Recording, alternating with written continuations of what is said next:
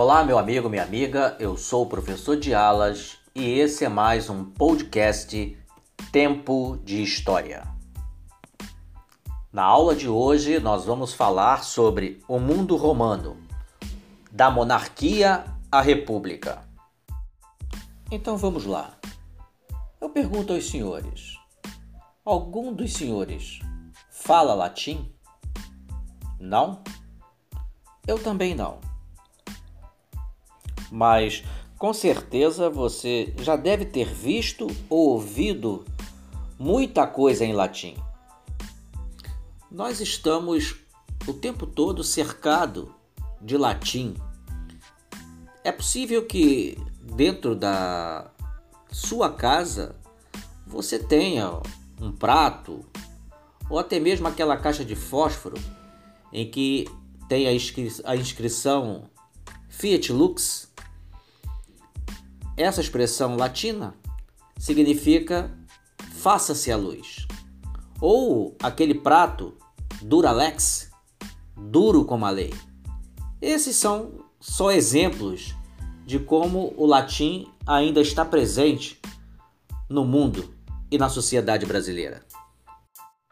Então, senhores, o latim, na verdade, é a raiz da língua portuguesa, a língua que nós falamos, e que foi também a língua dos romanos.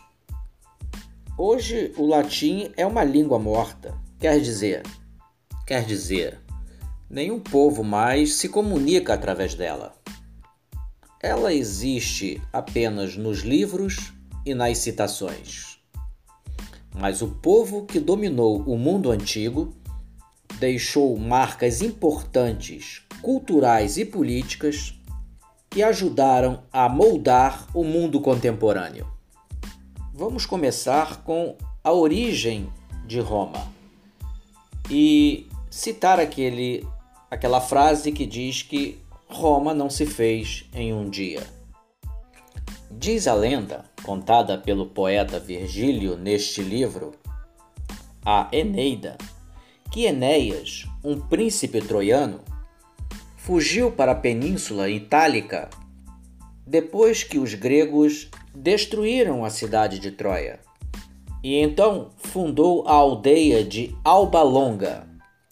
Muito tempo depois, dois irmãos que queriam ser reis de Alba Longa brigaram. O vencedor, que era tio-avô dos gêmeos Rômulo e Remo, jogou os meninos no rio Tibre. Os deuses protegeram os meninos, que foram amamentados por uma loba. Quando cresceram, Rômulo e Remo voltaram para Alba Longa. Mataram o rei e fundaram uma cidade sobre sete colinas. A cidade então se chamou Roma.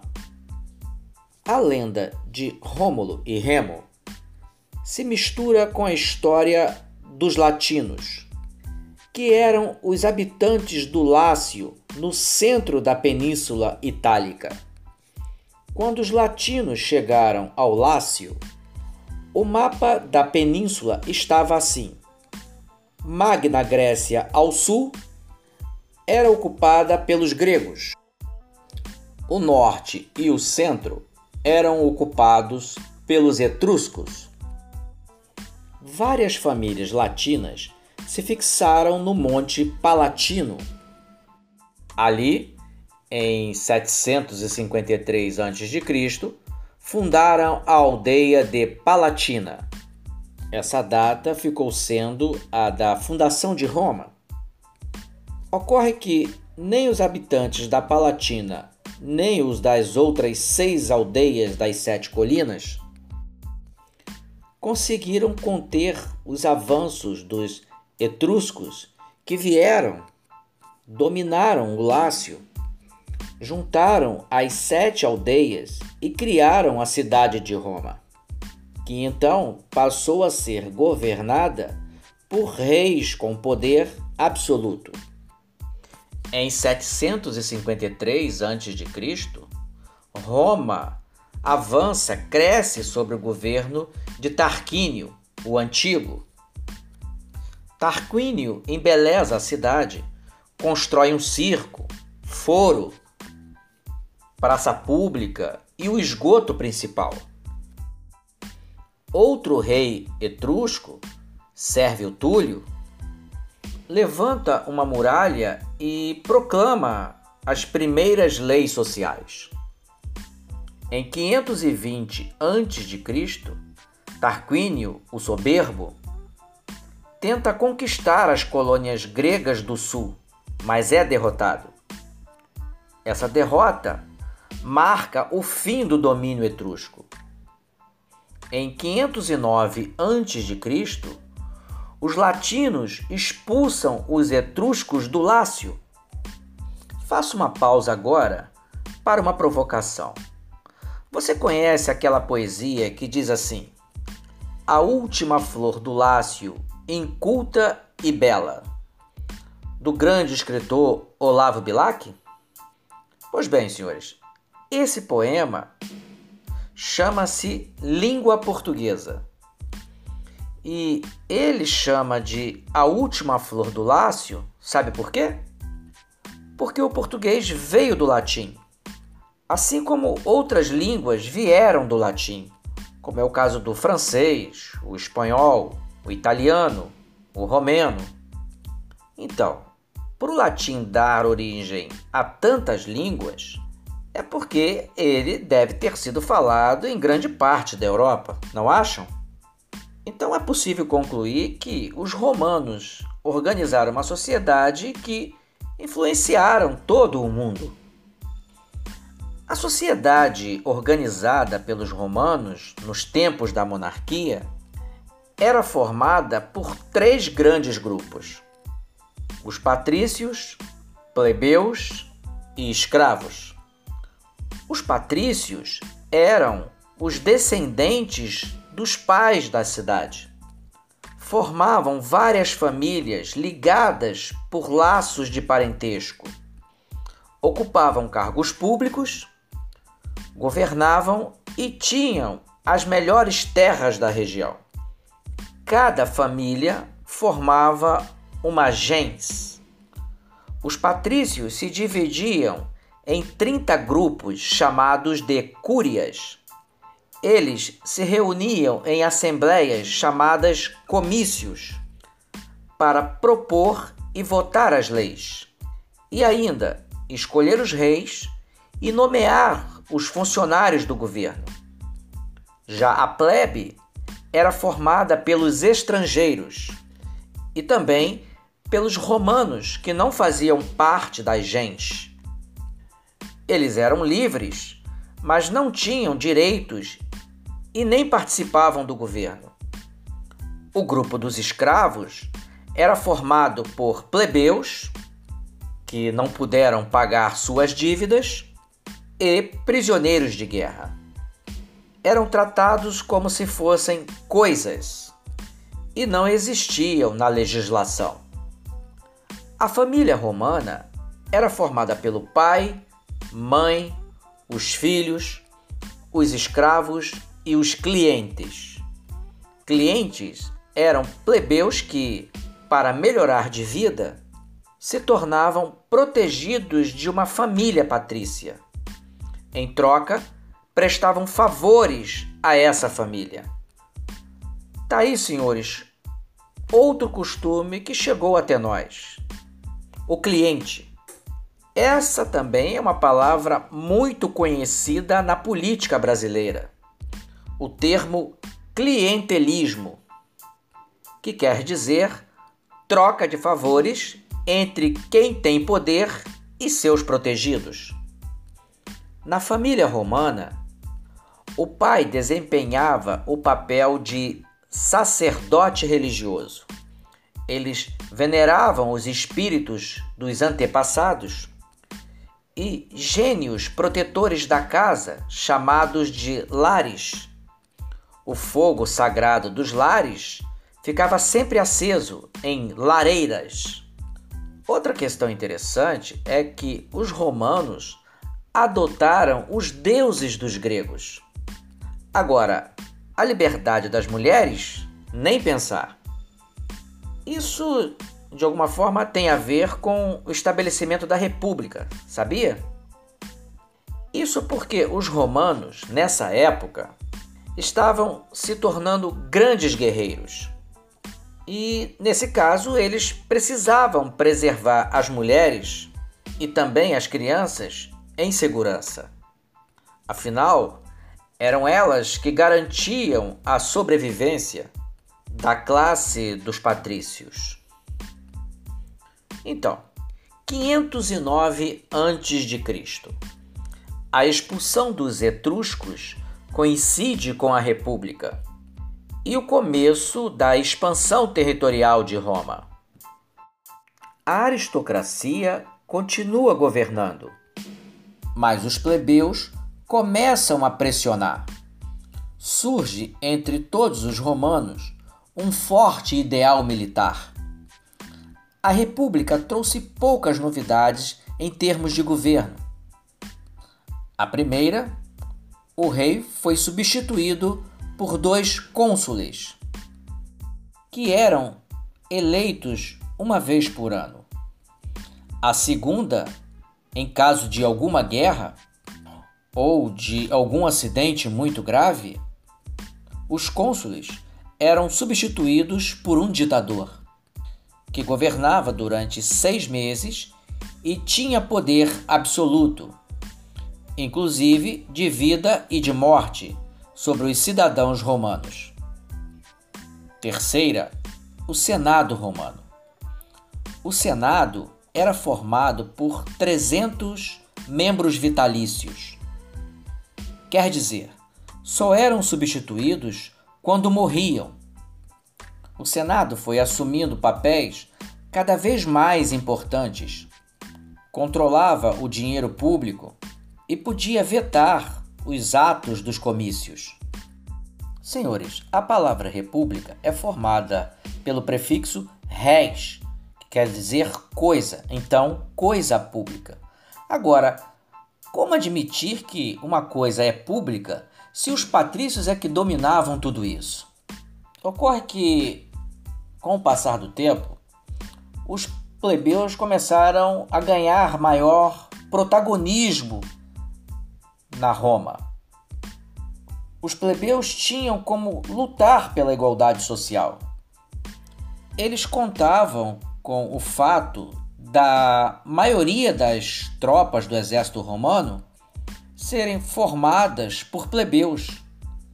Se eles lutavam nas guerras, era justo também que participassem do governo da cidade.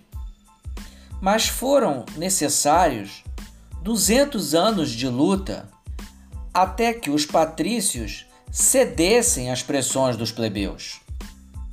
E igualassem os direitos sociais. Agora eu, eu pergunto aos senhores: você que está aí me ouvindo, saberia dizer um direito social ou um direito do cidadão? Pois bem, o direito de voto ou o direito à saúde são direitos do cidadão.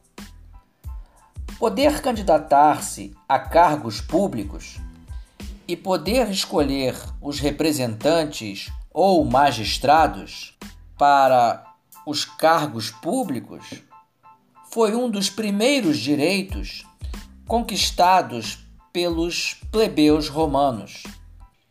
E esses representantes que defendiam os plebeus eram chamados de tribunos da plebe. Outros representantes dos plebeus no governo eram os edis. Agora, você sabe o que quer dizer edil hoje? Então, edil é um vereador. Agora, não pense você que os patrícios aceitaram passivamente essas mudanças. Para equilibrar as conquistas dos plebeus, eles criaram os censores. Censores eram patrícios que faziam listas de todos os candidatos a cargos públicos e julgavam se eles eram dignos de serem eleitos. Assim, caso aparecesse um candidato muito defensor dos direitos dos plebeus, era só censurar. Em 454 a.C., foi escrita e publicada a Lei das Doze Tábuas. Doze pranchas de bronze foram o ponto de partida para o que se ensina hoje nas faculdades de direito como direito romano. Conhecendo as leis, os plebeus puderam participar dos comícios e, como eram maioria, aprovaram várias leis. 376 a.C. As leis licínias obrigam um dos cônsules a ser plebeu. Em 345 a.C., as leis canuleias permitem que plebeus se casem com patrícios.